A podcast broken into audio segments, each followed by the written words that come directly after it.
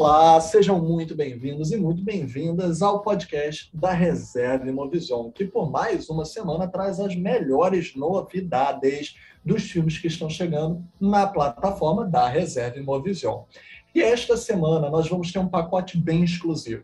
Às vezes a gente traz alguns temas, às vezes a gente traz alguma linguagem de experimentação e às vezes a gente traz uma filmografia quase completa dos seus respectivos cineastas. E não é por mal, não é por mal, sem querer nos gabar, alguns desses filmes são realmente difíceis de acessar.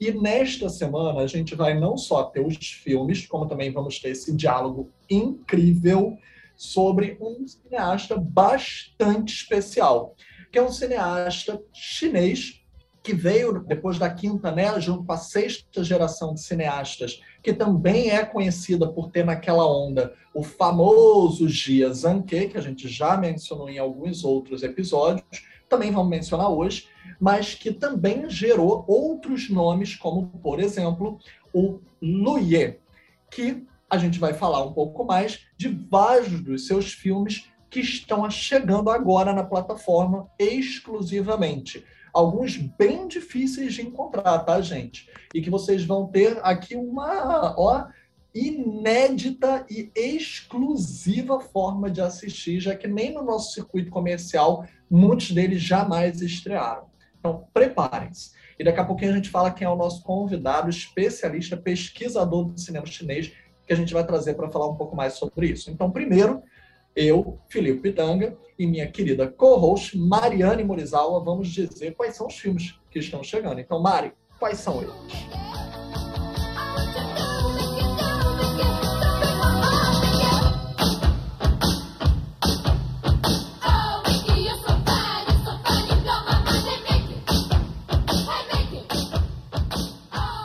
Pois é, o Louis tem até hoje 11 longas-metragens lançados, né? E a plataforma Reserva Imovision vai colocar no ar sete deles, ou seja, vai dar para conhecer bem a obra do Louis. O primeiro que vai entrar na plataforma é, por ordem cronológica, é Os Amantes do Rio, de 2000, Excelente. que acho que é o filme que o tornou mais conhecido, né? O filme ganhou o Tigre, é, em Roterdã, né, com a história de quatro personagens à margem do rio Suzhou e também à margem da sociedade chinesa, né. Por esse filme, o Yi foi banido pela primeira vez pelo governo chinês, porque ele dá a cara para bater, ele não, não, não recua, não. E o longa nunca foi exibido no país de origem. Aí o segundo filme é o Borboleta Púrpura, de 2003, que participou da competição do Festival de Cannes. Esse filme se passa na década de 30, quando a China estava ocupada pelo Japão. A personagem principal é a Cynthia, que é interpretada pela Shang Ziyi, que a gente conhece bem, né, dos filmes de, de Kung Fu e tal, linda, né? É excelente atriz. Ela faz parte de um grupo de resistência a essa ocupação mas no período ela re reencontra o japonês Itami, que tinha sido seu amante uns anos antes. Então, os filmes do Louis, a gente vai falar bastante sobre isso, eles misturam bastante o pessoal, e, enfim, uhum. histórias pessoais, muitas histórias de amor, né? Mas então o individual uhum. com o macro, né? É bem interessante. O Palácio de Verão, de 2006, é outro filme que resultou no banimento do diretor pelas autoridades chinesas. Oficialmente, porque ele levou o filme à competição do Festival de Cannes sem autorização das autoridades chinesas. Mas o filme fala de uma jovem que deixa lá a vilazinha dela e vai estudar na Universidade de Pequim onde ela vive um relacionamento super obsessivo, né, e, e é, bastante forte, e isso tudo no meio do panorama dos protestos da Praça Tiananmen, que é um marco, né, na história recente chinesa. Aí o Febre de Primavera de 2009 levou o prêmio de roteiro no Festival de Cannes. E ele, para burlar ali o banimento que ele tinha sofrido, o filme foi registrado como uma produção da França e de Hong Kong. Aqui é uma história de, de, são cinco pessoas, né, com vários relacionamentos amorosos entre uhum. elas, inclusive entre homens, que é um tabu ainda no, na, enfim, não só na China, mas é um tabu na China. E é interessante falar que por ser em Hong Kong ele teve menos censura, porque Hong Kong também tem outros cineastas prolíficos que falam sobre questões LGBTQIA+, como, por exemplo, Wong Kar-wai, que fez o belíssimo Felizes Juntos, mas é isso. É, mudou um pouquinho o território, você já tem outro tipo de classificação que censura mais ou menos um tipo de projeto, né, de trabalho. É, porque Hong Kong, na verdade, né, obviamente, por, durante muitos anos teve sob governo britânico, né, ele não era parte da China, na verdade, né, voltou a ser parte da China há relativamente pouco tempo, mas agora tudo indica que as coisas vão mudar com todos os protestos que têm acontecido, né, e, e, mudanças de legislação e tal. Hong Kong parece, infelizmente, vai ficar um pouco mais parecido com a China continental nesse aspecto do controle governamental, controle artístico e tal. Né? Mas uhum. esperamos que não, mas vamos ver. Aí, em 2011, o Louis é, desistiu, foi filmar na França, é, pelo menos por um período, e fez o Amoridor, que foi exibido no, no, na competição do Festival de Veneza, né, e é sobre um romance também bem conturbado entre a chinesa Hua, que é interpretado pela Corinne Yan, e o francês Mathieu, que é feito pelo nosso querido Taharain. É crush, é crush, vamos admitir aí. Ué, claro que não, né? Claro que sim, quer dizer. Ó, oh, falho. Desde o profeta. Enfim, o Festival de Cinema também é bom por isso, viu, gente? A gente descobre novos crushes. Aí, em 2012, ele fez o Mystery, que foi exibido na Mostra Um Certo Olhar do Festival de Cannes, e fala, né, de uma mulher que descobre a traição do marido. De novo, tá, gente? Nunca é só sobre uhum. isso, é muito mais amplo, mas isso é só uma, uma linha para ter uma ideia do que, que é o filme e tal. Esse longa foi ameaçado de censura. O Louis falou que então não ia assinar o filme, ia tirar o nome dele do filme. Acabou fazendo campanha na internet e, e recebeu bastante apoio, e, enfim. Uhum saiu, ele brigou e. e é um, é um baita filme, é um dos meus favoritos dele, até porque eu acho que ele desenvolve da melhor maneira essas duas coisas dele, esses dois atributos. O espelhamento, né, como você falou, do indivíduo no coletivo, e esse espelhamento também de técnica de filmagem, que você nunca sabe os tempos em que você está assistindo ao filme dele. Porque da mesma forma que ele tem o indivíduo coletivo, ele também tem o aqui e o não agora. Então, é. você nunca sabe quando é o aqui e quando é o não agora. Então, eles podem se misturar e criar espelhamentos de confronto nos tempos do filme. Eu acho que nesse aí ele conseguiu elevar muito bem a técnica que ele já tinha usado muito no, no Amante do Rio e no Palácio de Verão. E aí eu acho que ele alcançou um novo patamar, em termos técnicos mesmo. Com certeza. E aí, de 2014, é uma massagem cega, que venceu o prêmio de contribuição artística no Festival de Berlim.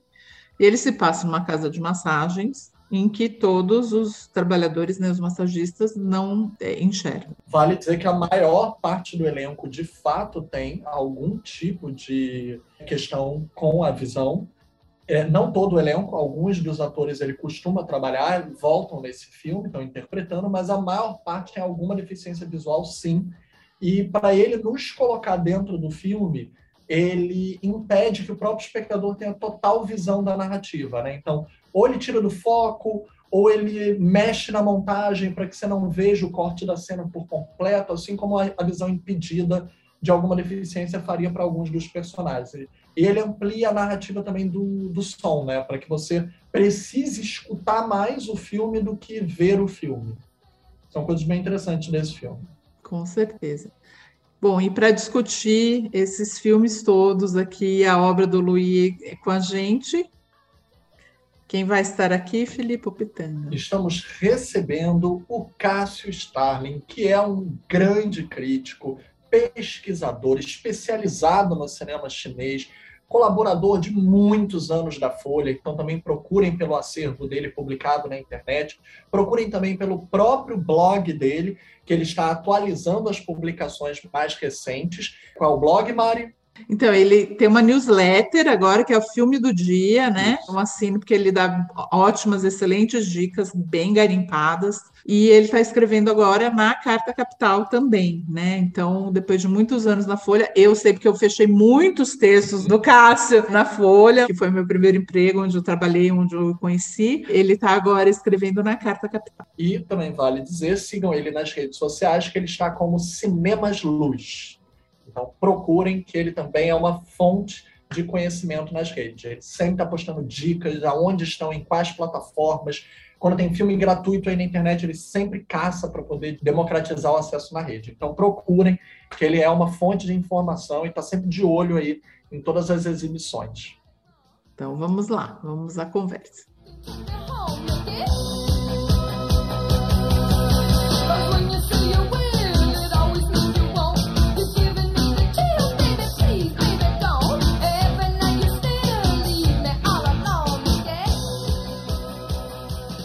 Oi, Cássio. Enfim, conheço o Cássio há algum, algum tempinho, trabalhamos juntos na Folha de São Paulo. É muito bom revê-lo e tê-lo aqui hoje com a gente. Eu que agradeço, Mariane, revê-la. Eu acompanho o seu trabalho, mas sempre, como a gente fala, à distância, porque você está em Los Angeles, não agora, mas está em Los Angeles fixa, e eu acabei seguindo um pouco esse caminho para o cinema, porque quando a gente se conheceu, eu estava apenas na edição, né? O cinema me abriu uma outra janela na qual eu fiquei. Verdade. Ainda bem, para nossa sorte. Bom, Cássio, vou começar com a minha pergunta tradicional, que é quando que você conheceu né, o Loulier, a obra dele, ou algum filme específico, se você lembra também, né? Provavelmente foi Amantes do Rio, né, que é o primeiro filme de circulação internacional, e eu acompanhava, acompanho, na verdade, a produção chinesa desde que eu conheci, de certa forma, o cinema chinês com a quinta geração nos anos 80, né?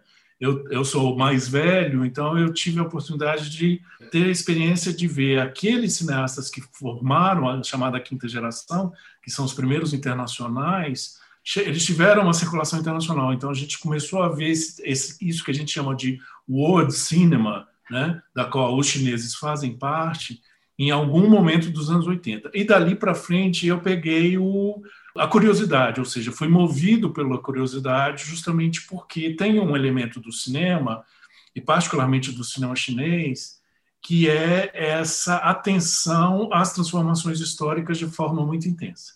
Então, quando o nome do Luye uh, apareceu pela primeira vez, eu não, não devo ter, ter simplesmente me interessado às cegas, né? A gente sempre que está acompanhando dentro do nosso trabalho de crítica, a gente está sempre também sendo pautado pela repercussão internacional. Então, provavelmente foi mostra de cinema, mostra internacional de cinema, e a partir daí, com a consistência do trabalho dele no sentido da regularidade, ou seja, os filmes passaram a circular internacionalmente, foi possível acompanhar o trabalho. Então, isso que é interessante, porque em muitos cineastas, a gente, às vezes, você consegue ter um primeiro contato, cria curiosidade, mas o acesso que você consegue ter à obra deles é muito intermitente. Com certeza. No caso do Louier, tem essa vantagem, né? que é uma, uma continuidade na visibilidade também internacional, circulação do trabalho. Por quê? Porque ele é sempre muito proibido na China, né, em termos de condições de trabalho dos temas, e ele acabou fazendo uma parceria com a produção coprodução internacional, ou seja, é via coprodução internacional que a gente acaba tendo a oportunidade de conhecer o trabalho desses diretores. Filipe, você lembra? Olha, Mari, eu digo de certa forma a mesma coisa que o Cássio, né? Se não fossem os festivais internacionais, eu estava tentando procurar se algum dos filmes do Louis tinha de fato estreado oficialmente no Brasil, porque os que passaram no Brasil, porque nem todos foram exibidos no Brasil, foram em mostras ou festivais. Tanto que eu estava comentando mais cedo hoje com a nossa Ana, né, da equipe da Imovision, que o Blind Massage, o Massagem Cega, só tinha sido exibido no Festival do Rio. Não foi na mostra e não teve exibição comercial do filme. Então a Imovision vai estrear esse filme pela primeira vez, porque digamos assim, são, são filmes realmente difíceis de acesso. Nem nas redes, digamos assim, como as pessoas tendem a procurar de outras formas, encontram facilmente filmes dele. Sequer o encontram porque não é fácil, não, não, não estão por aí no mundo mesmo. Então, os filmes que eu vi dele foram todos em festivais. O último que eu vi, inclusive, foi o Massagem Cega. Não me lembro de ter visto os dois outros posteriores ao Massagem. Eu vi também os Amantes do Rio, que, se eu não me engano, foi em alguma mostra posterior, porque eu me lembro que eu não vi na época dele eu vi em alguma coisa comemorativa, alguma coisa que juntava os cineastas chineses da sexta geração. Porque eu me lembro que eu vi posterior e não foi de, de maneira tipo. É, não foi cinema e não foi Blu-ray ou coisa assim. Eu acho que foi alguma mostra especial, que eu não estou me lembrando agora. Mas é isso, são filmes de dificílimo acesso. Porque, como o Cássio falou, os da quinta geração, eles realmente conseguiram uma visibilidade internacional, principalmente por causa dos prêmios né, o Zhang Mu, principalmente, o Lanternas Vermelhas abriu né, aquela coisa assim, é, uma coqueluche mundial, e as pessoas quiseram saber do, filme, do cinema da China. Ali, o ápice na década de 90 com a Palma de Ouro, que é a primeira vez que uma palma ia para um cinema chinês, né, ainda mais depois daquela abertura, entre aspas, de tudo que havia acontecido. Então, a Deus Minha Concubina compartilha ali a palma com o piano, e isso eu acho que abriu muitas portas, porque o nosso próprio mercado não recebia necessariamente filme chinês, a não ser que fosse para a Mostra de São Paulo ou festivais. Então, tipo, já era raro. O próprio Gia vai começar a vir muito com a mostra para a gente, né? Então, acho que realmente, uhum. se não fossem os festivais, a gente nem teria recebido os filmes do Luier. E é aquela dificuldade. A gente convidou e a gente tem enorme honra de ter o Cássio aqui para poder falar sobre o cinema chinês em geral, que é um campo de pesquisa que ele se interessa muito e do Luier, mas é aquilo. A maior parte até dos nossos colegas profissionais também não tiveram acesso à maioria desses filmes. Então, fica até difícil a gente dizer que o nosso meio entenda de fato um cenário que não recebeu. Eu até acredito que eu possa ter visto algum filme anterior, talvez o o Palácio de Verão, sabe? Mas o que eu me lembro, assim, de é bem mais tardiamente, que é o, é o Febre de Primavera, que é de 2009, uhum, uhum. que aí eu já vi em Cannes, né? Que é aquela coisa que... Porque na mostra eu não tô em nenhum... Não é, não é demérito para a mostra, mas uhum. é que às uhum. vezes a gente vê, é um período uhum. longo, você vê muitos filmes, né?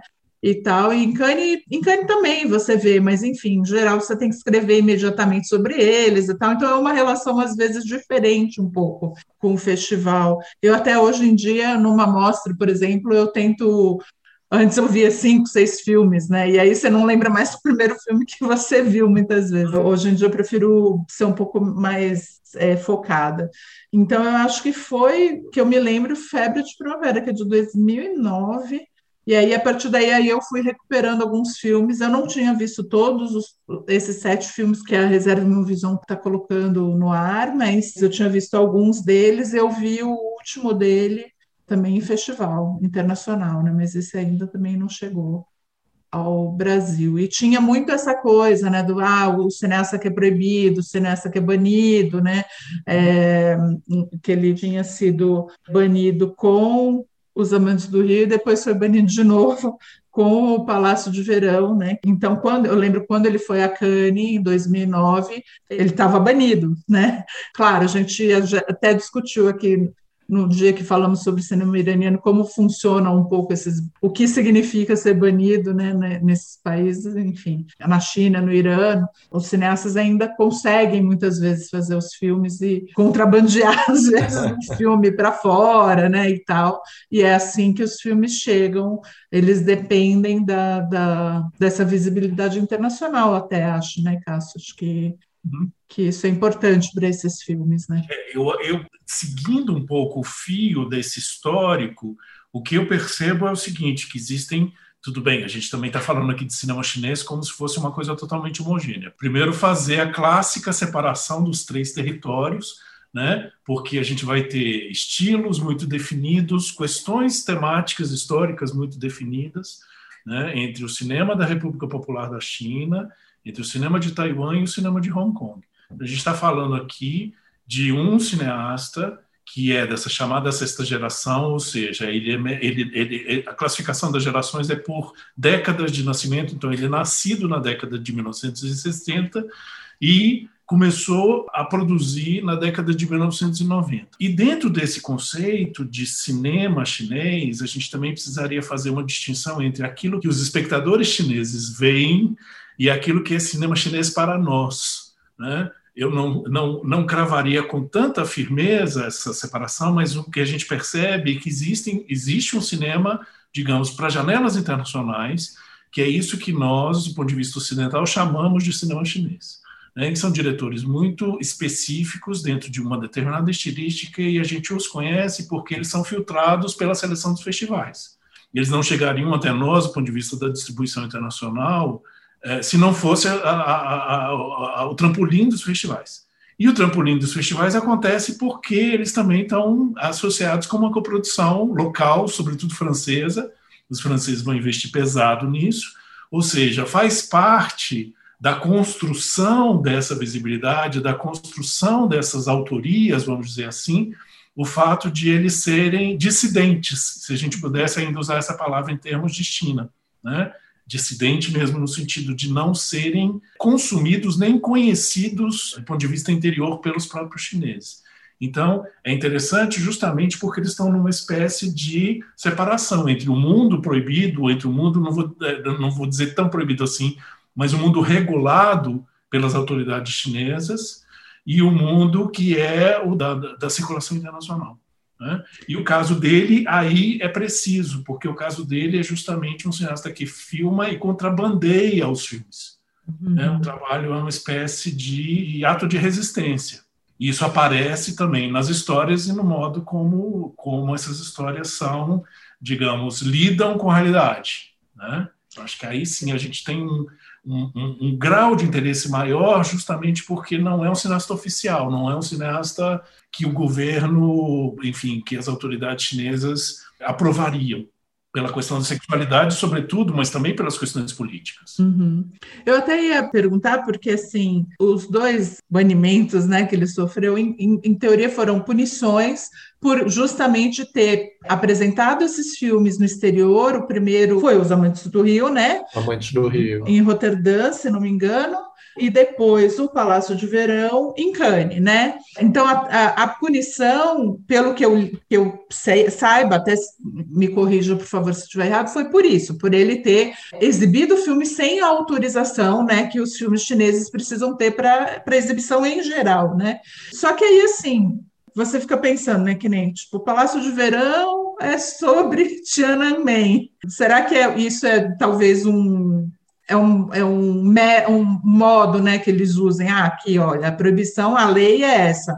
Você não podia uhum. ter tirado, então usamos isso, mas na verdade eles estão punindo também a visão política do, do filme, né? De repente. Você acha que tem a ver com isso ou não? Talvez eu, não, eu acho que tem a ver, mas é, é, pensar como que esteticamente ele também é dissidente. Uhum. Isso que eu acho que é uma coisa que talvez nos passe despercebida quando a gente vê um filme que trata ou que representa algo que é considerado historicamente proibido, que é o massacre de Tiananmen, a gente não identifique talvez o quanto esteticamente ele é dissidente. Hum. Né? Por quê? Porque se a gente for comparar com os cineastas que foram oficializados, que é o cinema que hoje produzem, o Zhang Yimou, o Shen Kaiji, a gente percebe claramente que é um cinema do exotismo, é um cinema da, da grandiosidade histórica, é o um cinema da fantasia, ou seja, ele não casa com isso, ele não, não se aproxima com esse tipo de abordagem que aparece no cinema dele e que aparece em outros cineastas da sexta geração, que a gente pode aqui tocar no assunto, porque há, há uma proximidade, vamos dizer assim, em termos daquilo que, daquilo que eles querem representar, que é, é um desacordo com essa imagem oficial. Uhum. Isso aparece, pelo menos eu acho que talvez o, o Suzu River, o Amantes do Rio, tenha ficado para mim com essa uhum. memória de primeiro filme dele que eu vi, porque isso está muito dado naquelas imagens do Rio, na abordagem, na, na introdução do filme. Ou seja, uma, tudo bem, depois ele vai entrar para um, um, um lado que é quase da fantasia romântica, da história dentro da história, etc, etc, que a gente vai conectar com outros cineastas que a gente, se a gente quiser, mas a primeira entrada é de um mundo degradado. Uhum. É o lado oculto do cartão postal de Xangai. Né? Que a gente vê o cartão postal de Xangai, que são as, as, os, os arranha-céus, as grandes torres, as luzes exuberantes. E no filme isso é absolutamente possível de enxergar, porque ele entra, né, uma, é, uma, é, uma, é um movimento de câmera dentro do rio em que a, a poluição torna aquelas uhum. torres visíveis, mas apagadas. Elas não estão em primeiro plano. Né? Ou seja, tem um outro lado.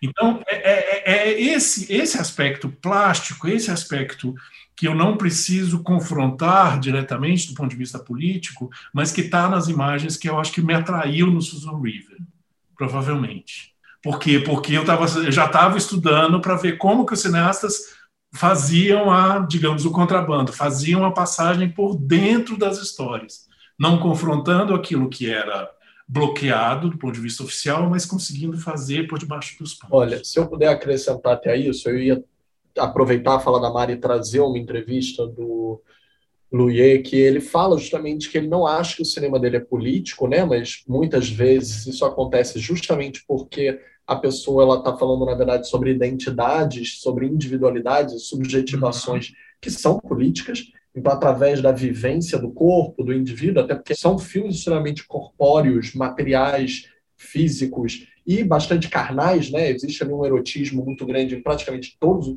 to, praticamente não todos os filmes dele. Uhum. Mas o interessante também que a gente deve falar é de estrutura, né? De modus operandi, que a gente comentou um pouco sobre isso quando a gente falou melhor sobre o Panahi no nosso episódio de Berlim, com a Ivonete até, que falou sobre as entrevistas dela com ele, com Abas. E o Panahi, por exemplo, quando ele foi castigado no Irã em relação à censura, é porque eles têm um modus operandi submeter o roteiro ao governo, tem que filmar da forma que foi aprovado. E o Luier diz de uma maneira similar, ele diz que o momento que ele se sente mais livre é filmando. Que é quando ele diz não me importa a censura, não me importa o que, que o governo acha ou deixa de achar que eu tenho que submeter a ele. Paralelamente falando em relação a isso que eu disse, que eu trouxe né, de volta do Panahi. E depois é que ele diz: minha dor de cabeça começa quando eu quero lançar o filme.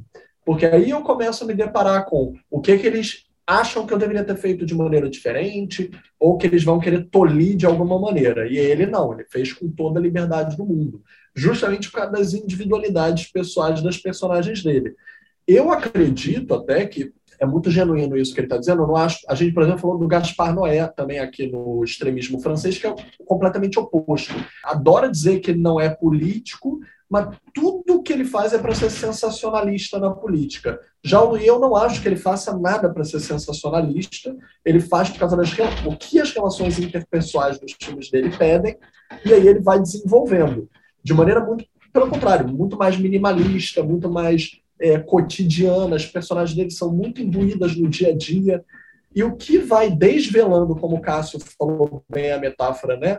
Dos arranha-céus por trás da, da sujeira ou, ou, das histórias que os bastidores podem dizer é que de fato vão mostrar pelo contraste o precipício, né, o abismo. Então acho isso uma coisa bem interessante dele e até mesmo o Palácio de Verão que retrata de maneira paralela, né, tangente ali a questão do massacre, né, de Tiananmen. Eu ainda assim vejo que o que ele queria era o indivíduo. O que ele queria eram as relações interpessoais, mesmo que o coletivo tivesse ali de uhum. sobejo. Tanto que eu, quando eu vi o Palácio de Verão, para mim me lembrou muito Os Sonhadores, né, do Bertolucci. Ele é de três anos depois do Bertolucci. O uhum. Bertolucci de 2003 e o Palácio de 2006. Então, tipo, tá ali a relação interpessoal, que até tem bastante essa coisa mais de descoberta sexual, até da menina com a amiga dela também como não tão enfocado como os sonhadores é mais né, triângulo amoroso, ali é mais todo mundo descoberta com todo mundo, mas vai mostrando as revoluções sobre as camadas, né, que vão acontecendo aos poucos. Então, nisso eu acho bem interessante dele.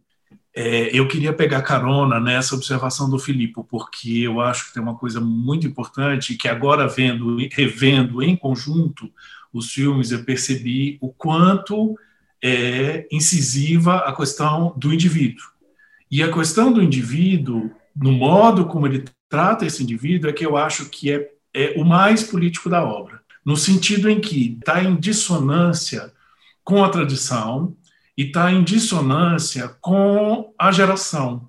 Porque em todos eles, pelo menos os que a gente viu, a gente tem a presença do indivíduo como personagem num sentido muito alegórico, ou no sentido muito de figura exemplar de algo que está acontecendo nas transformações pessoais, nas transformações sociais e nas transformações econômicas que a China atravessa. No caso do cinema do Luye, a minha impressão é que o indivíduo é uma espécie de é uma espécie de não lugar dentro desse movimento. Ele, ele descola o indivíduo da sociedade. Né? Os indivíduos, as situações vividas pelas individualidades estão no bojo, estão sendo arrastadas pelo movimento da praça, mas é, é, o que a gente vê na cena, que essa cena é exemplar da obra, em que há o reencontro no, no, nos corredores da universidade e os dois ex-namorados estão tentando ficar juntos ou se comunicar e são atravessados por outras forças. Eu acho que aquela cena é absolutamente simbólica de todo o movimento que a obra pensa, ou seja, que lugar que o indivíduo consegue ocupar, ou mesmo que ele tenta ocupar, nesse turbilhão que o tempo todo é o social que o determina. Ou é o coletivo, né, nas formas de revolução, nas formas de memórias traumáticas que vêm de antes, ou são regras sociais que impostas. Então, nesse sentido, é que eu acho que ele é subversivo, ou seja, ele é subversivo nesse enfoque que ele dá para o indivíduo, para o individualismo, talvez não seja bem a palavra, mas para o indivíduo. Isso não é, não é, não é corrente na obra, na obra, na, na tradição. Interessante também o que o Cássio falou sobre essa desagregação, né, em relação até o que está acontecendo ao redor, porque são personagens geralmente elas acabam adquirindo mais de uma faceta, uhum. quando não mais de um nome ou mais de uma personalidade, ou mais de um momento histórico da vida dela. Então, não importa o que, elas não, nunca permanecem iguais. Uhum. Elas sempre vão mudar e vão ser afetadas, né? Então, essa individuação, acho que é muito pela afetação mesmo do que esse movimento, mesmo que ela ache que esteja alheia a ele, vai modificá-la. E nisso as personagens deles são muito modificadas durante todas essas tramas, né? Ou pela, pelo, pelo ponto de vista delas próprias, ou até pelo nosso, que a gente talvez não soubesse, mas como ele embaralha algumas narrativas, a gente vai sabendo aos poucos que elas não são exatamente o que aparentam ou vão se desdobrar em outras coisas. Né? Uhum. Né?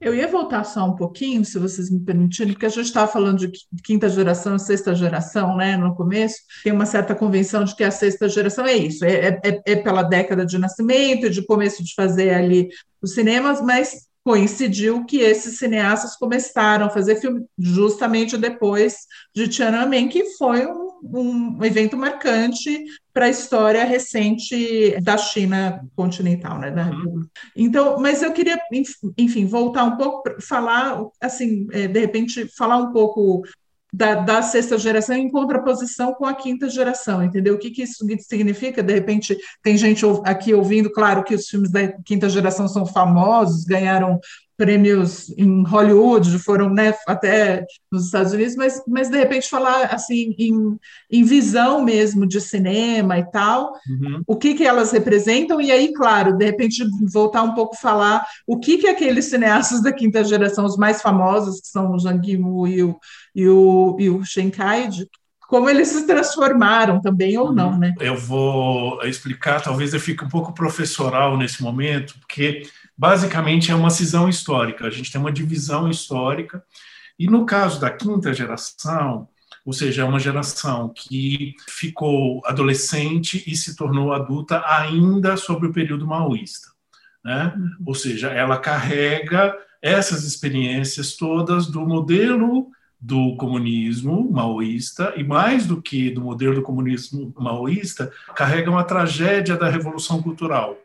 É, a tragédia da revolução cultural, no caso chinês, ela é decisiva porque são os jovens que são postos contra os mais velhos, ou seja, os jovens foram convocados para serem protagonistas dessa espécie de mudança completa da sociedade, em que eles foram, por exemplo, obrigados a denunciar os pais pais que foram executados, ou seja, uma série de rupturas muito graves do ponto de vista é, geracional que acompanha essa chamada quinta geração.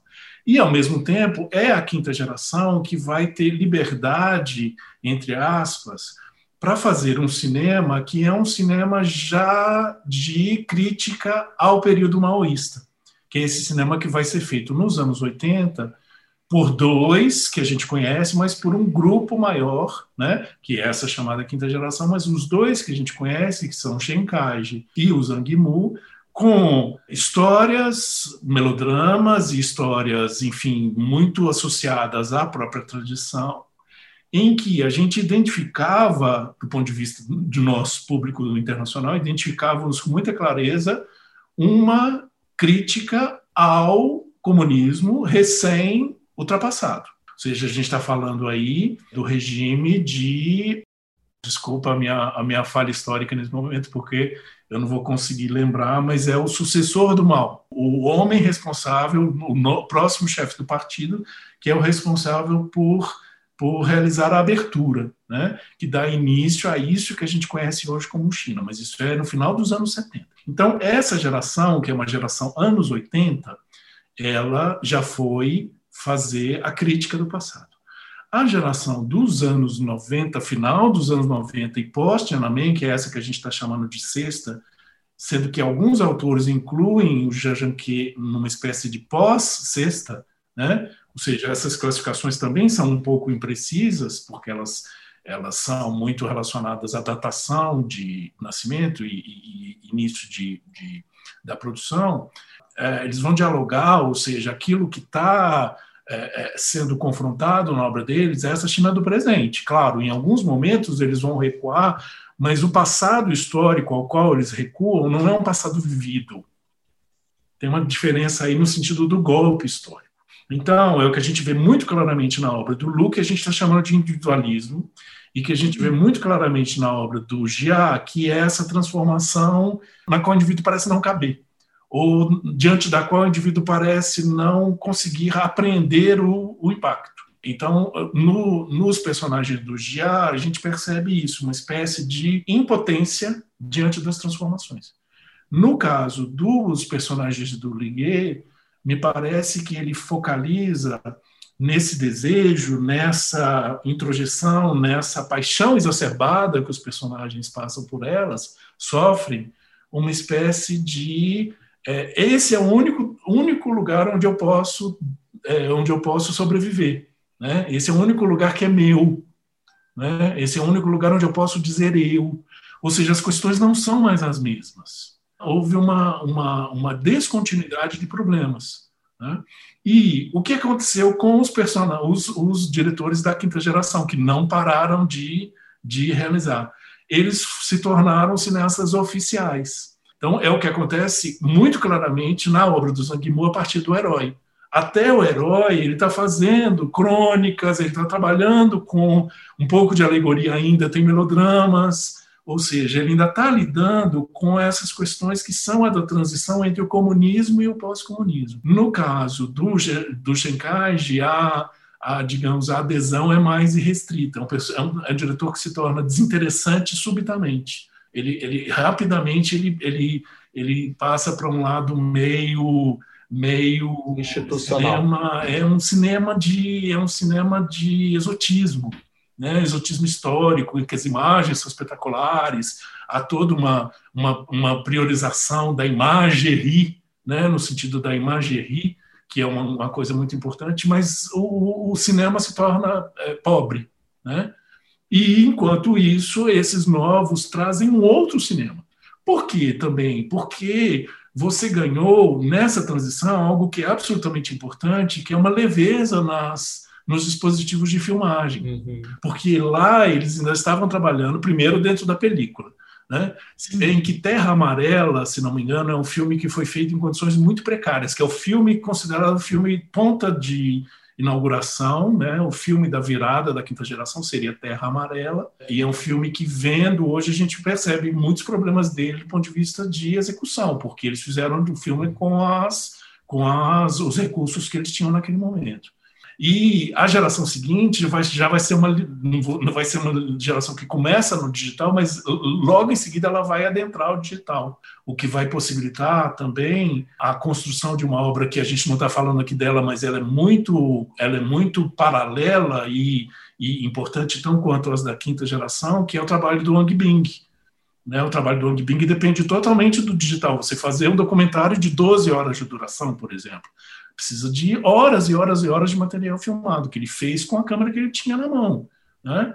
Ou seja, é, é, é isso. Assim, algumas mutações do ponto de vista do acesso, das, dos, dos, recursos, da produção, etc., etc., liberaram para que eles fizessem filmes que não precisassem ser filmes oficiais, que não precisassem ser filmes de agrado internacional. E os filmes passaram a ser de agrado internacional a partir de uma estratégia de recepção, né?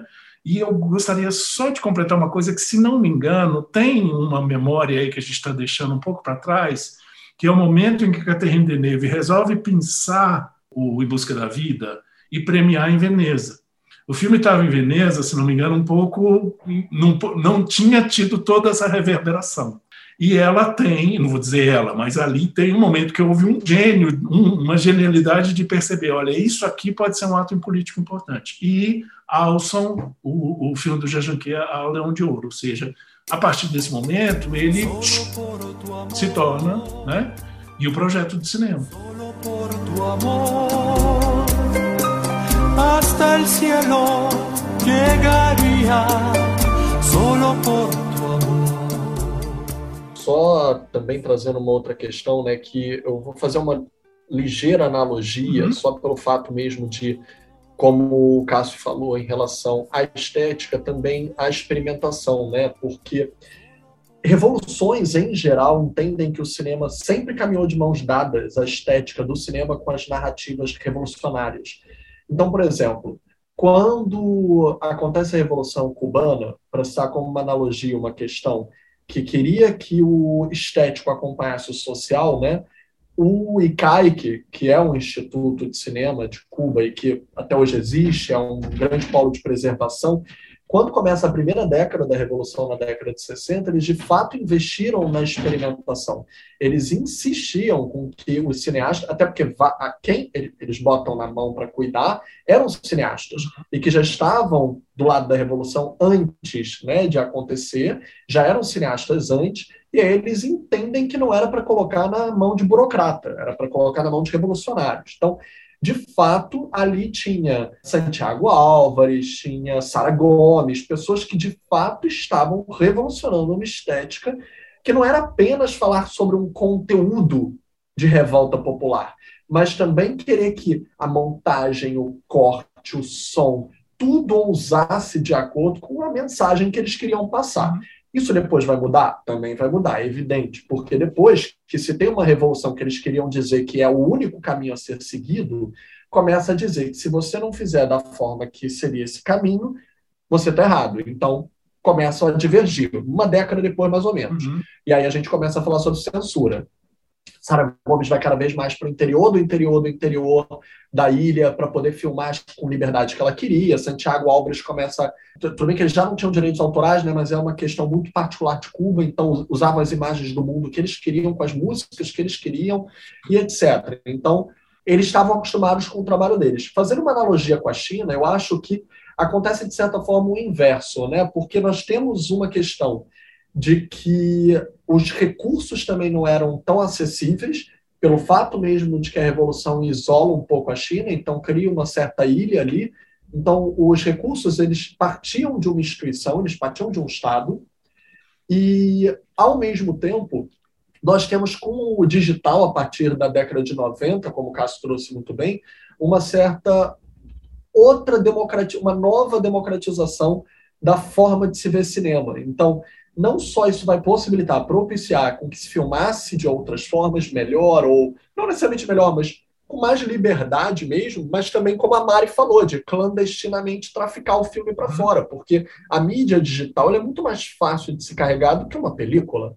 Então, a forma de clandestinidade que o digital pode dar para um tipo de filmagem que você nem saiba que está acontecendo, acaba aumentando, inclusive, aquilo que a gente falou do clash da censura eu até queria já me debruçando um, um, pouquinho já nesse primeiro filme da plataforma, né, que a gente tem crono, não é o primeiro longa dele, mas cronologicamente, os que a gente vai lançar é o primeiro, que é Os Amantes do Rio, o Rio Suzu, né, que é em Xangai.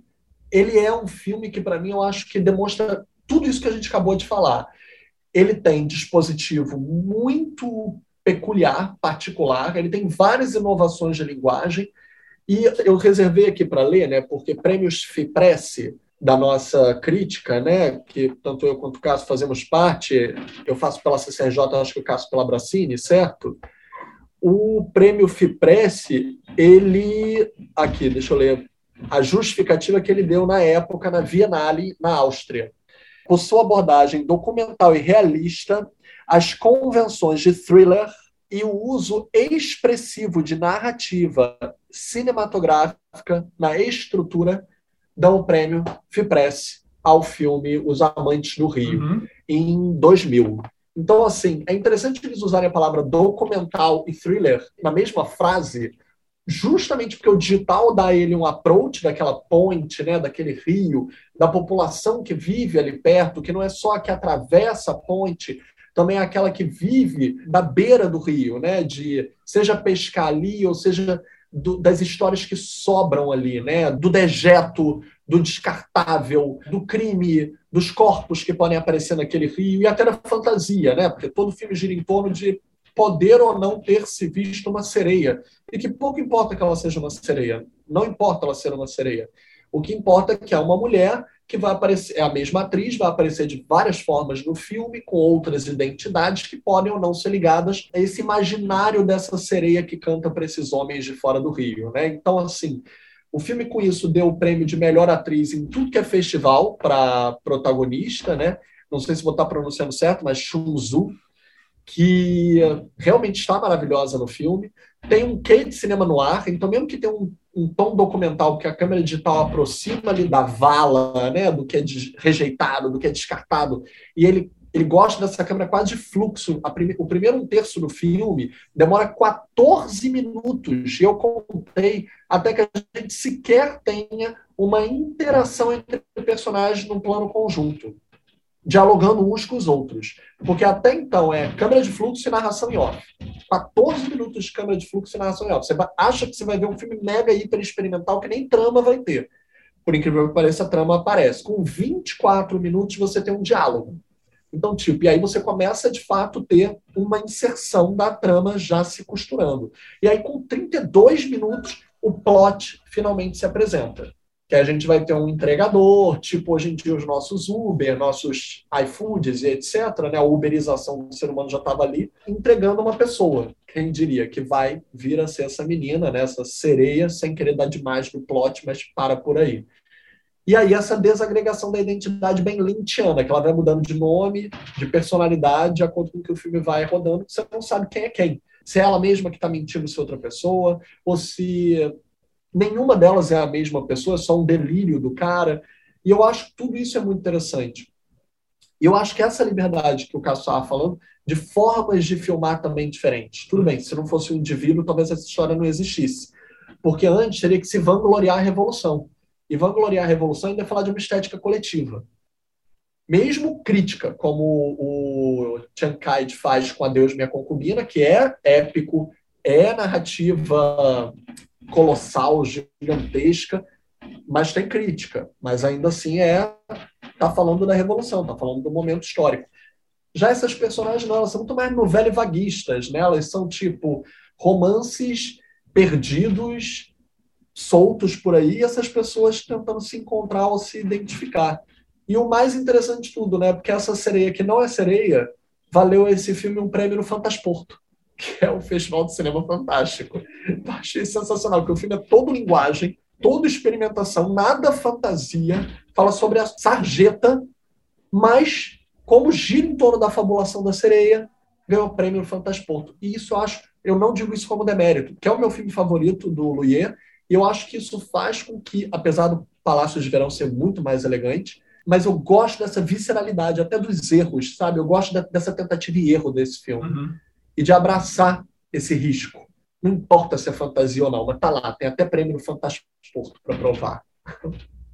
Não sei se vocês concordam. Não, concordei plenamente. Assim, abriu, inclusive, muito mais a, a, a visão da particularidade dele, porque eu acabei tendo uma leitura que é sempre muito de sincronizar com os pares geracionais.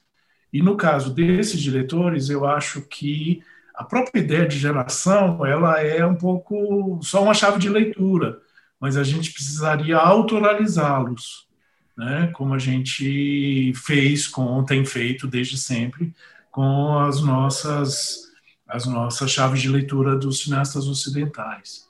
Né? Por quê? Porque eles já não se enquadram nessa ideia de um cinema com uma temática e com uma estilística oficial que os dos 80 ainda têm. Uhum. Por isso que quando você está falando de novos, no caso de Cuba, eh, Filipe, a gente pensa, ou seja, a novidade estilística está acompanhando a novidade política, que é um caso que vem lá desde, pelo menos, a Revolução Russa. Né? A vanguarda russa é um impulso dado no sentido de a vanguarda política é acompanhada por uma vanguarda estética.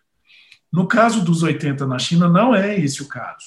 Eles são cineastas, não vou dizer críticos, no sentido de marginais ao regime, eles são cineastas autorizados pelo regime, eles são cineastas formados pela academia oficial, que é a Academia de Pequim, e que tem visibilidade internacional, porque o próprio regime quer se posicionar contra o passado. O regime do Deng Xiaoping. É, Depois eu fui fazer aqui uma pesquisinha ou seja, o momento do Deng Xiaoping, ele precisa descolar do passado. Ele precisa mostrar que a China não é mais a China maoísta.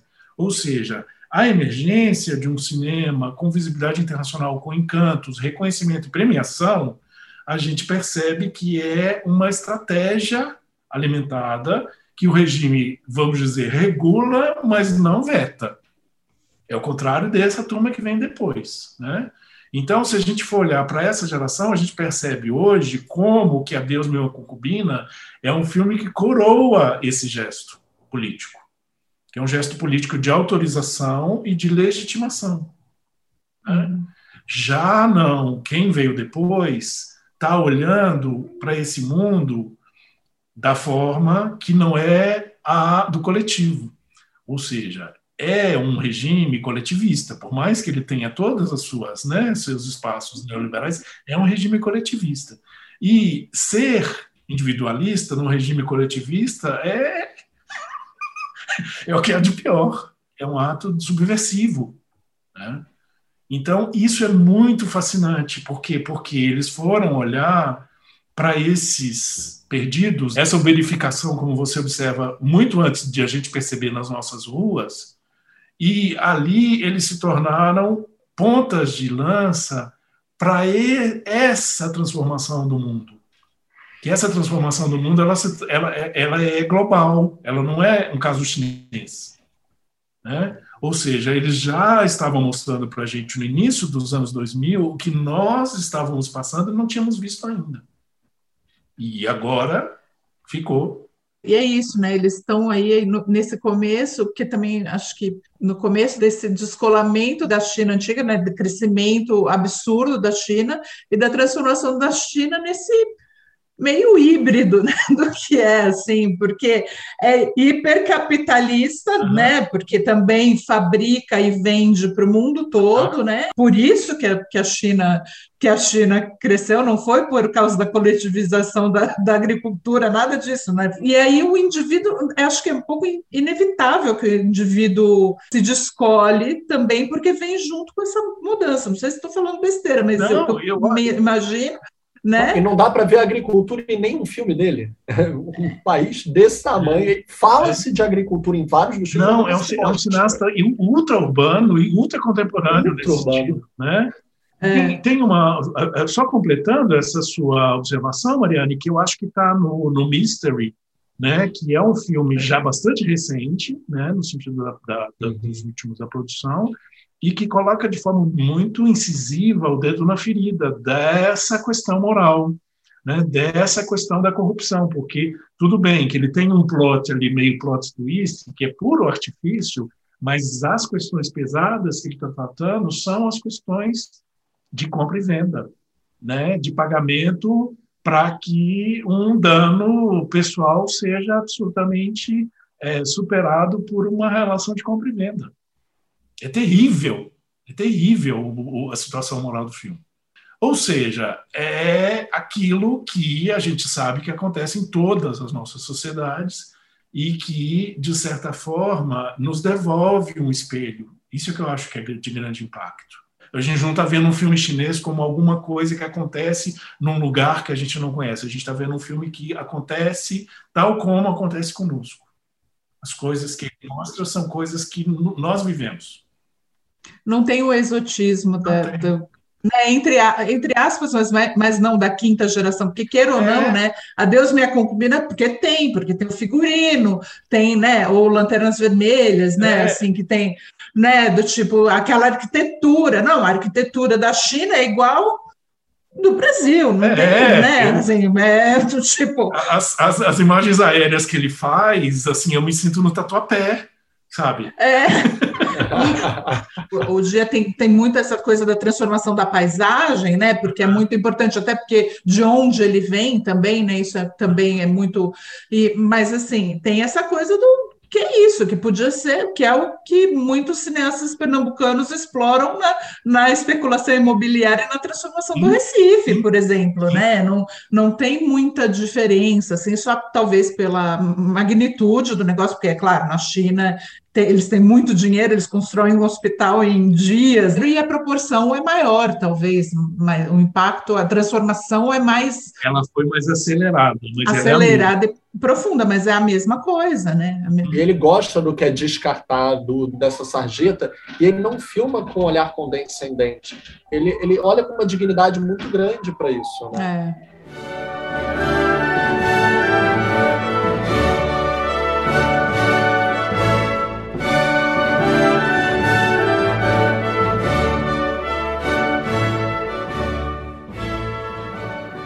E aí, eu, voltando à questão do indivíduo, eu até ia perguntar, porque tem uma outra coisa que eu acho interessante aqui, que é, que é de olhar para o indivíduo que está ali, não só o indivíduo que está ali é, tentando se, né, tipo, achar o espaço dele, se libertar e talvez é, que o sistema não tenha tanto, e aí dá espaço para ele, ele falar de outras questões, por exemplo, pessoas que têm deficiência visual, né, que é uma individualização, né, assim, uma, ou pessoas LGBT, né, que é, que é um tabu ainda na China, mas também, é, então é um individualismo passando por aí. Então, eu acho curioso porque não é uma coisa, enfim, dos filmes que chegam para a gente, pelo menos não sei se é algo tão comum, né, Cássio? Não sei. Mari, Oi. na verdade, posso te devolver uma pergunta rápida? Claro. Já que você viu Febre de Primavera em Cannes, você sentiu um gostinho de tipo Felizes Juntos do On Kar-wai? Uma possibilidade de um amor LGBT ali, ele evocando isso do jeitinho dele, do Luiz?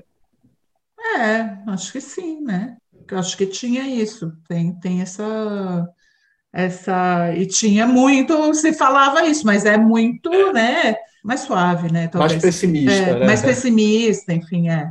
É, é, a situação também é diferente, né? Porque é isso, a gente está falando, é. a gente está falando aqui da China continental, é, que era pelo menos diferente da situação do cineasta de Hong Kong como é o Wong Kar Wai, né? Sim, e que, que vai fazer um filme com essa questão na Argentina, e não em Hong Kong. É, além disso, Sim. bom, tem isso também, né? Mas enfim, já tem. Que, que, tem que ver que assim, ele não, ele não veio para Buenos Aires simplesmente para poder filmar a noite de Buenos Aires, porque tinha ali uma questão realmente do veto. Né? É. Eu queria fazer uma observação a respeito dessa dessa sua pontuação, Mariane, porque eu acho que tem alguma coisa que é a, a, a, ainda mais instintiva, ainda mais é, elementar, e que ele insiste muito, não vi os dois primeiros, mas que a partir do Susan River está muito evidente, que é a sexualidade. Ou seja, filmar a sexualidade, primeiro que ela é tabu, né?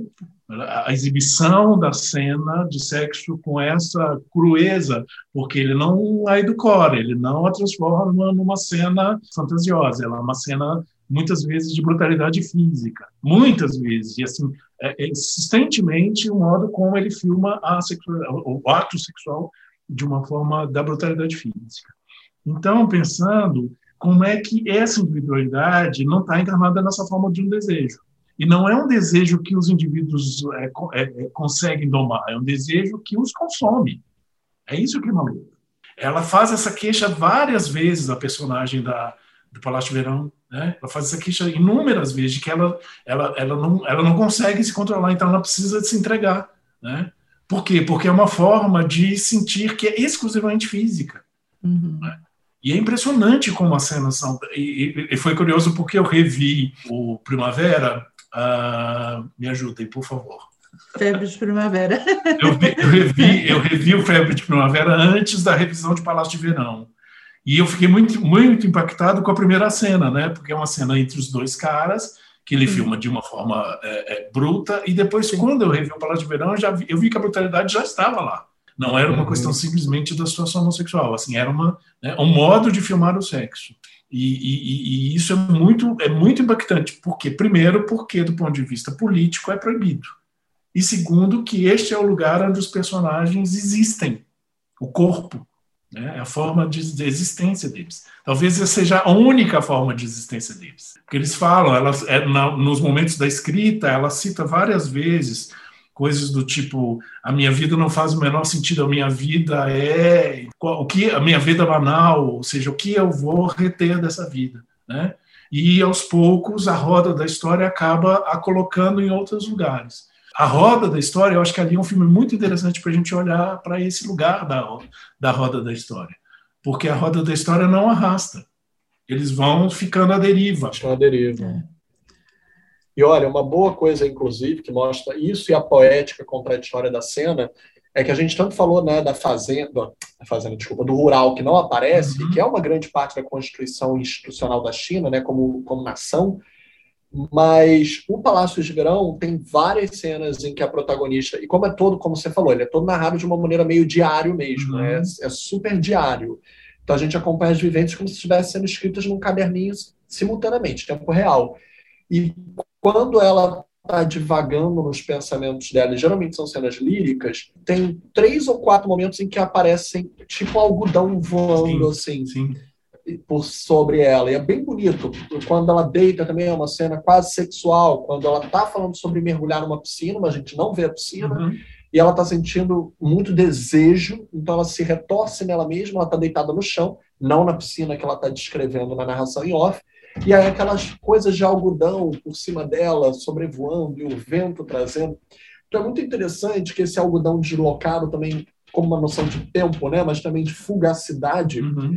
logo quando ela está falando de desejo, faz passar por ela um dos marcadores que seriam um, um território do lugar mas que mesmo quando ela fala sobre ir ou não para o interior, mesmo quando ela fala sobre ter saído do interior, porque o filme inteiro ela sai do interior para ir para estudar né, na cidade grande, o interior está lá, de alguma maneira, dentro dela, não fora. Isso é interessante, né? Ele coloca culturalmente como algo interno, independente de você ver um marcador visual externo. Uhum. E aí aqueles algodões são líricos, mas não são espaços dados. É a gente que tem que sentir, a gente que tem que buscar. Então, é bonito de ver que ele, ele trabalha legal a imagem em relação a essas camadas, né? Uhum. É. E até, até voltando ao que você está falando, eu acho que tem uma diferença na forma de filmar, né? Eu acho, eu acho bonito, mas tem uma certa crueza do, do Louie, assim. É, é, as imagens são bonitas, mas são, são às vezes duras, é isso, né? Que é completamente diferente do Wong né? Que é tudo né? Parece que está tudo sempre em...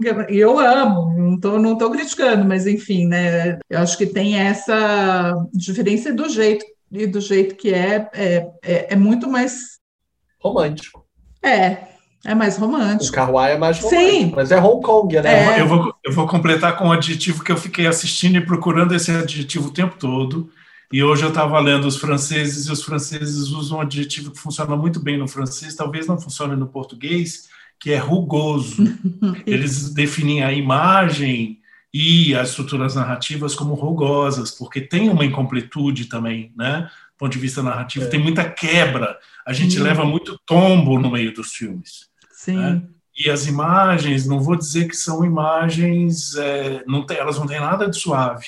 Não são fluidas, né? É assim, é, muitas vezes elas são um pouco caóticas, né? Muitas não, é, uma grande parte do tempo as imagens são é, é, é isso, né? É, então é completamente diferente, mas eu acho, acho curioso você focar também, tem tudo a ver, né, que você está falando, claro, dessa, dessa abordagem do corpo, que é um método não só na China, né? Eu imagino que ali talvez seja um, uma única maneira, mas é muito, muito da sociedade é, capitalista moderna no mundo todo, né? Acho que é o uhum. espaço que as pessoas têm de individualização maior hoje em dia, né? É o que nos sobrou Exato, né?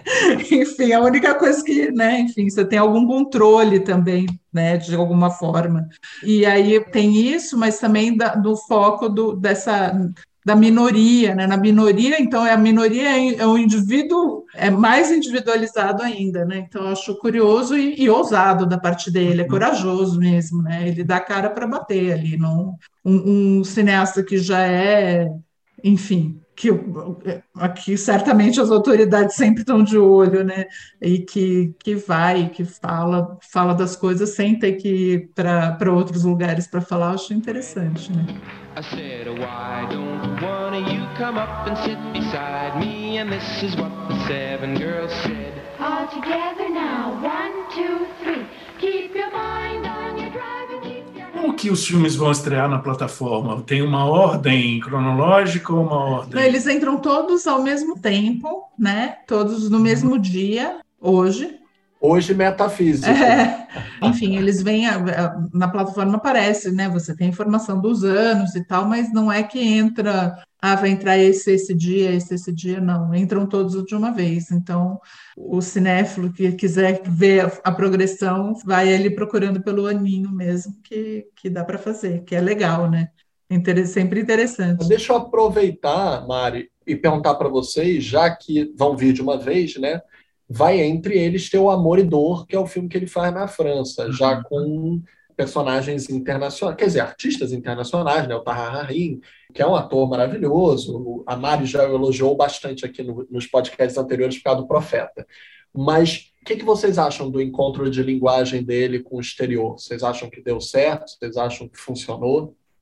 Que é uma coisa que a gente veio vendo aqui nas nossas últimas edições é que alguns dos nossos contemplados, quando vão para fora, dão uma escorregadela, né?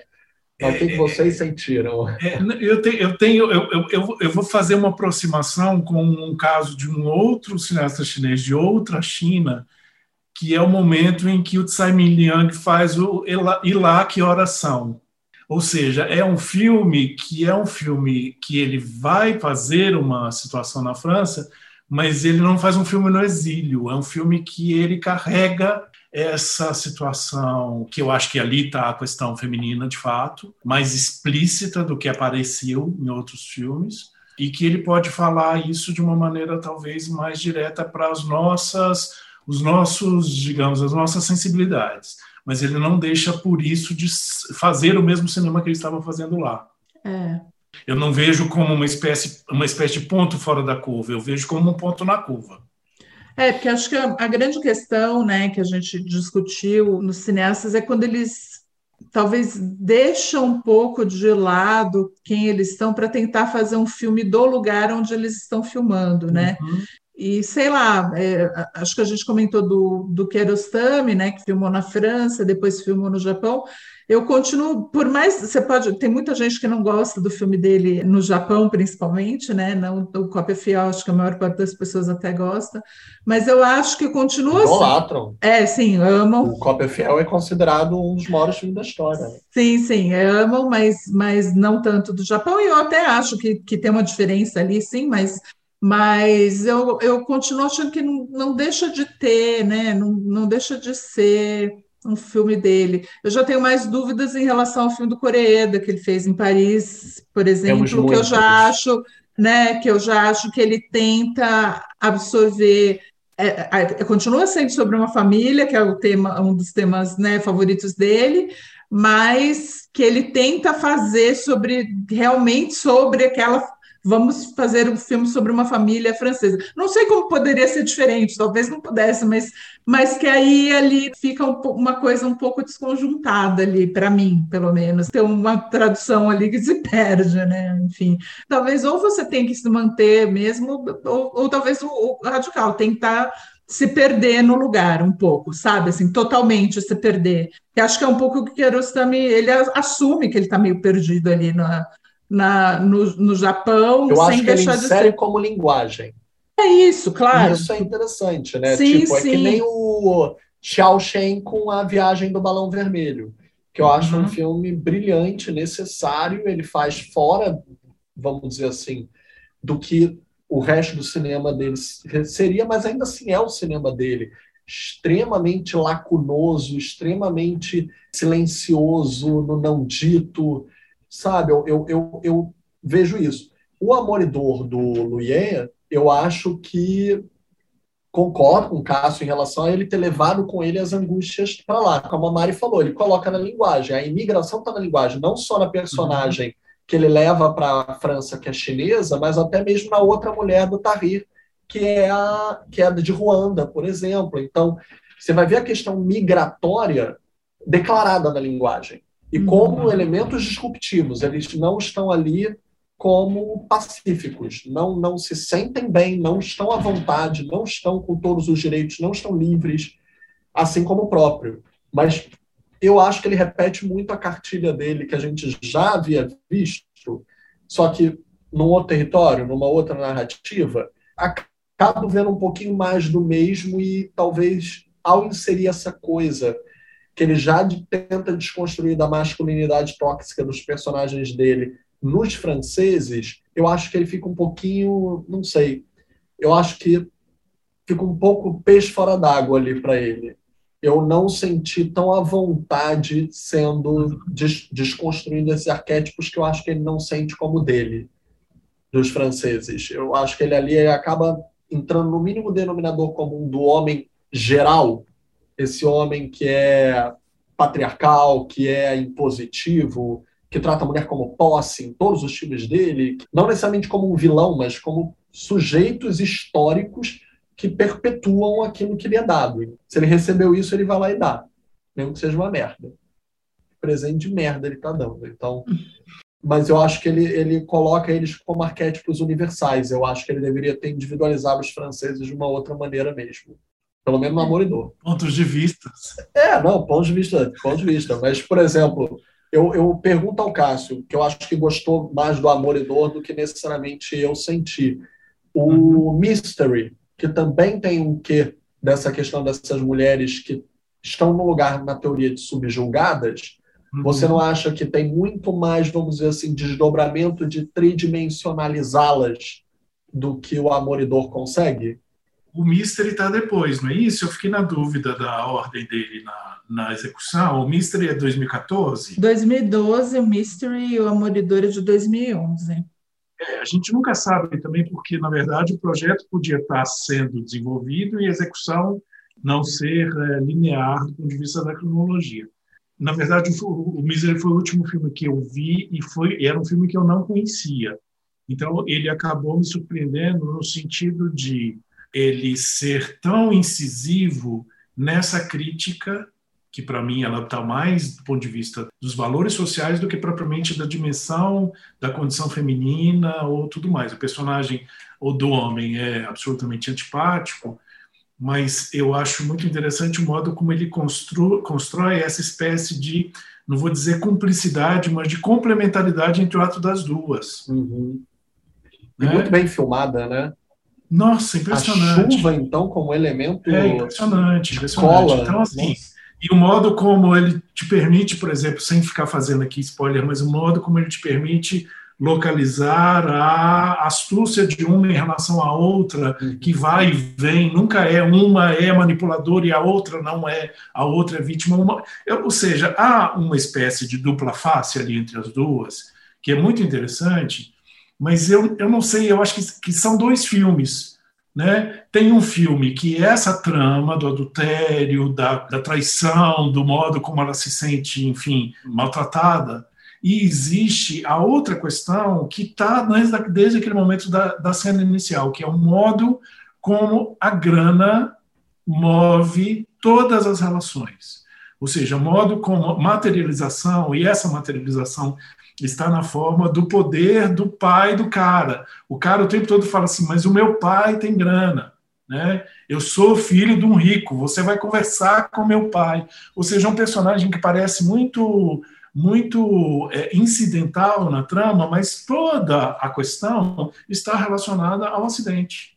a minha impressão é que ele tinha dois filmes e ele resolveu fazer, né? Fazer esses dois filmes na dobra. Aí tem todo o momento do flashback que parece um pouco mal resolvido na hora que ele aparece.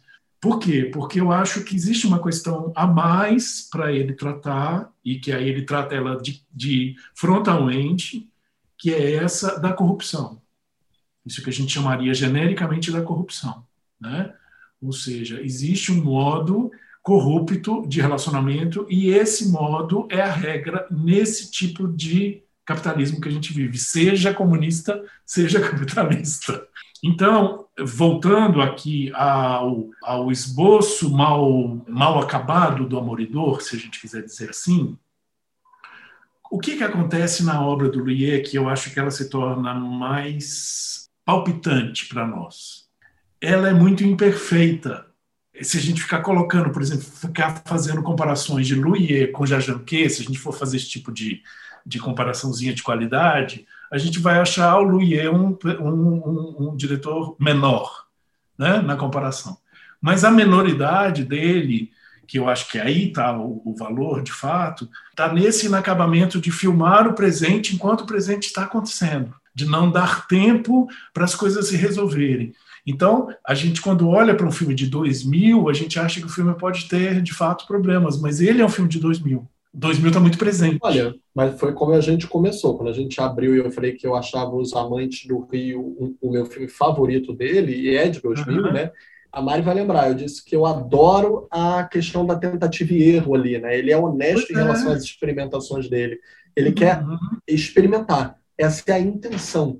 E isso eu acho extremamente válido é, e não tem a obrigatoriedade de dar certo. Não, sim. Por isso que eu acho que Amor, Amoridor é, é também um filme a, a, ser mantido dentro do nosso, digamos, dentro do nosso. Ah, não, dentro do espectro de análise é. do diretor, eu concordo. Agora, dentro de um resu... dentro de uma proposta versus resultado, eu acho uhum. ele bem menos propositivo do que os outros filmes dele, que tiveram ah. muito mais substrato. Porque, por exemplo, O Amante do Rio ele tem tanto mas é aquilo, é início de carreira quando a pessoa está botando todos os experimentos de uma vez só. Até coisas que a gente não falou aqui, como, por exemplo, o narrador do filme nunca aparece fisicamente, né? Ele é, até aparece como uma câmera subjetiva, só para as pessoas que estão nos ouvindo entenderem que a gente está tentando evitar spoilers, mas existe um narrador no Amante do Rio e ele não é o protagonista. Apesar de ele estar contando a história inteira, ele conta também que a história dele com uma mulher X cruza o caminho de um personagem Y, que meio que se torna de fato o protagonista do filme, ele sim, objeto da câmera, vai aparecer o filme inteiro, com uma outra mulher, que vai se confundir com aquela outra do narrador onisciente.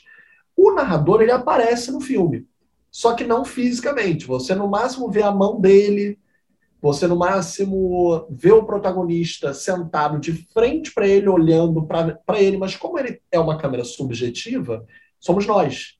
Nós estamos olhando pela câmera, sentados na mesa, do outro lado do camarada, que é o protagonista que de fato aparece. Né? Então, assim, é, existem várias experimentações de linguagem interessantes, até que fazem uma metalinguagem com o próprio diretor, né? porque o narrador iniciante pode ser ele. Como não é dito necessariamente um nome na teoria poderia até ser o próprio a figura do diretor, né? Não o diretor, porque se você for procurar a voz não é do diretor, é um ator, é um outro ator, lógico. Mas tipo, são histórias que o Rio conta e que podem ter contado para o diretor se interessar em contar esse filme. Então esse narrador poderia até mesmo ser o diretor que foi quem ouviu essas histórias originalmente. Então, acho interessante esse deslocamento dele de lugares que estão na experimentação de câmera, que não é só para ser espertinho na trama. Ah, olha, eu fui esperto. O Mystery é espertinho na trama. Mas aí ele pode ser. Ele já evoluiu pra caramba. A experimentação já é outra. Ele tem uma elegância na filmagem muito na hora. O acidente que começa o filme é extremamente bem filmado. Aqueles carros na chuva, o acidente como um todo. E até mesmo o flashback, como você falou, que tem uma questão de resolução diferente, que vai colocar de volta aquelas personagens antes do acidente, para a gente entender como hum. é que ele se, se deu, ainda assim é tão bem filmado que ele pode bancar o espertinho. A gente perdoa ele. Não, não, vai lá, vai lá. Pode bancar o espertinho. A gente já entendeu o que você quer. porque fica bem na tela. Ele filmou tão bem que fica bem na tela. E as personagens estão interpretando muito bem, as atrizes, digo. Então a gente, a gente compra o desafio delas. Toda aquela celeuma que elas colocaram, a gente compra. Está muito bem construído. Já no Amor e Dor, eu achei que eu entendi o que ele quis. Todos uhum. os dispositivos dele estão ali, o esbarrão, o erotismo, a violência. Só não achei que ele foi tão eficaz em juntar eles com uma narrativa mais propositiva mesmo. Achei que é uma história uhum. mais superficial, com um relacionamento mais direto, menos espelhamentos, como ele gosta tanto nos outros. Mas é um, é um filme sólido. A meu ver, gente, por favor, vocês podem discordar. claro. eu, eu acho ótimo sempre ter um filme que né, a gente é, não consegue integrar ao nosso discurso, porque a nossa chaves, as nossas chaves autoristas, elas acabam é, submetendo o diretor a uma espécie de prisão. Uhum. Né? Se ele resolve fazer alguma coisa fora dessa prisão, a gente recusa, a gente, nós críticos, né? a, nossa, a nossa obsessão crítica, que é obrigar o artista a ser sempre o que ele, o que a gente acha que ele é. Amantes passageiros do Almodóvar que é o filme que Sim. todo crítico odeia porque ou seja é um momento em que ele fala sabe não tô nem aí para vocês assim ou ele falou caguei de fato, ou de fato criar uma espécie de respiro porque é uma, uma coisa que ao longo do, dos anos eu fui fui me dando muito prazer eh, no momento da revisão de determinadas obras é mergulhar nos chamados filmes menores né? Você vai assistir um, a um filme que a um filme de Hitchcock que as pessoas na época condenaram como menor. Você fala bem, se isso é menor, desculpa. Em geral é isso, né? né? É nesse sentido, né? Quer dizer, tem às vezes nessas nessas imperfeições a gente vê o projeto de forma mais a gente vê o esqueleto, a gente vê a musculatura, né? Então, no caso do Luiz, é muito interessante porque a gente está tendo contato, vai ter contato agora de forma concentrada no lançamento, com um conjunto de filmes que é robusto e pouco conhecido, né? aquilo que a gente estava tocando no início. Então, e um filme tem um diálogo muito intenso com o outro, não necessariamente né, no sentido da continuidade, mas no sentido dessa estilística que se torna cada vez mais ambiciosa, né, que mira cada vez mais alto. Então, eu acho que é diferente o modo da gente ver do que um outro cineasta que a gente vai vendo progressivamente.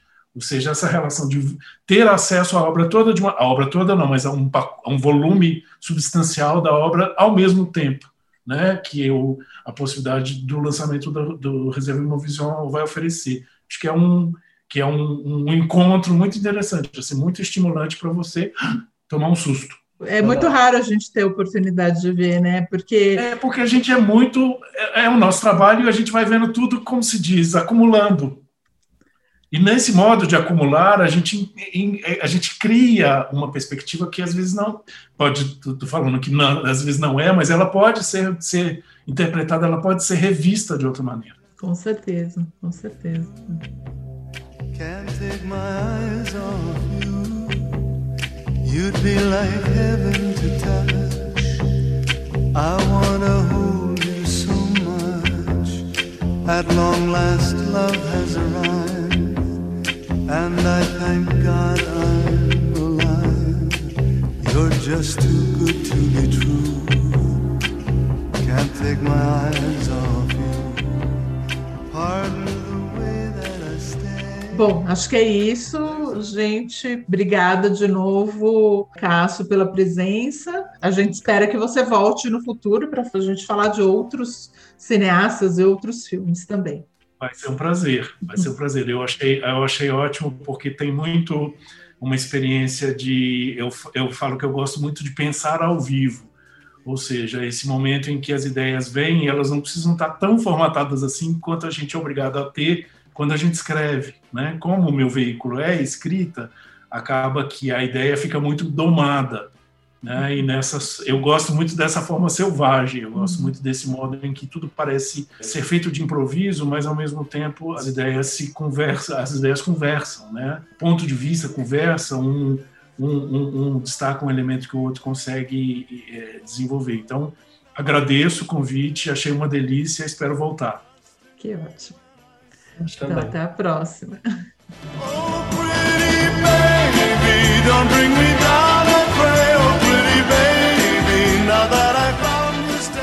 Gente, obrigado a todos que ouviram. Eu espero que quem conhece a obra do Louis tenha tido mais vontade de, de repente, ver alguns filmes que não viu ou rever os filmes, né?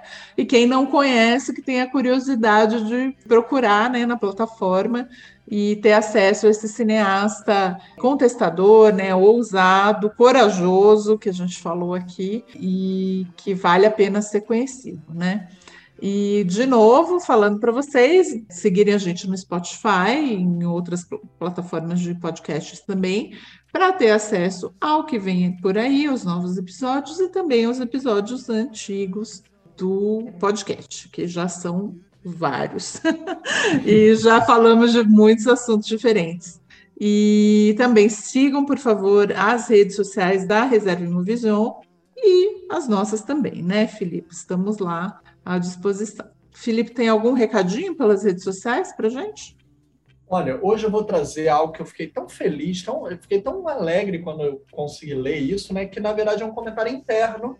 Vocês vão saber da, dos nossos grupos internos, mas que o nosso querido co-editor, né, o Rafael Bezerra, que hoje em dia a gente também tem o nosso querido Beto Menezes, editando nossos podcasts, botando as músicas favoritas. Vocês têm pedidos, podem pedir.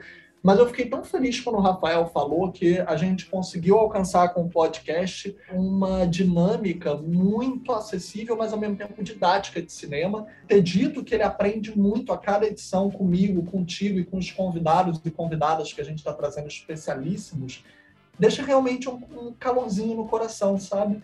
É muito legal que a gente esteja fazendo um trabalho até mesmo de seleção de convidados e de pessoas que venham agregar, que são pesquisadoras do assunto e que trazem uma amplitude maior para os blocos temáticos. Então, fiquei muito feliz quando o Rafa falou que os episódios estavam verdadeiras aulas de cinema, que dava até para a gente botar o podcast em instituição de ensino. Poxa, fiquei super honrado, que eu e Mari aqui, modestamente, a cada semana tentamos trazer sempre alguma pesquisa diferenciada com também a presença dos nossos convidados. E lembrando o pedido que a gente já fez Marquem nas redes os episódios favoritos de vocês, porque a gente está chegando numa edição comemorativa que a gente vai querer demarcar os nossos top.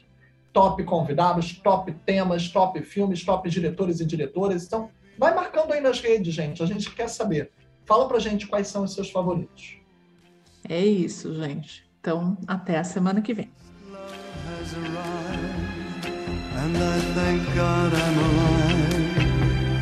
You're just too good to be true. Can't take my eyes off you.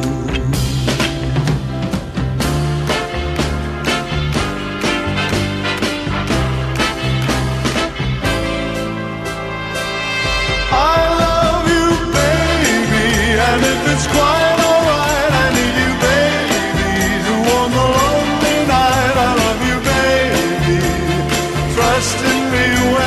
say.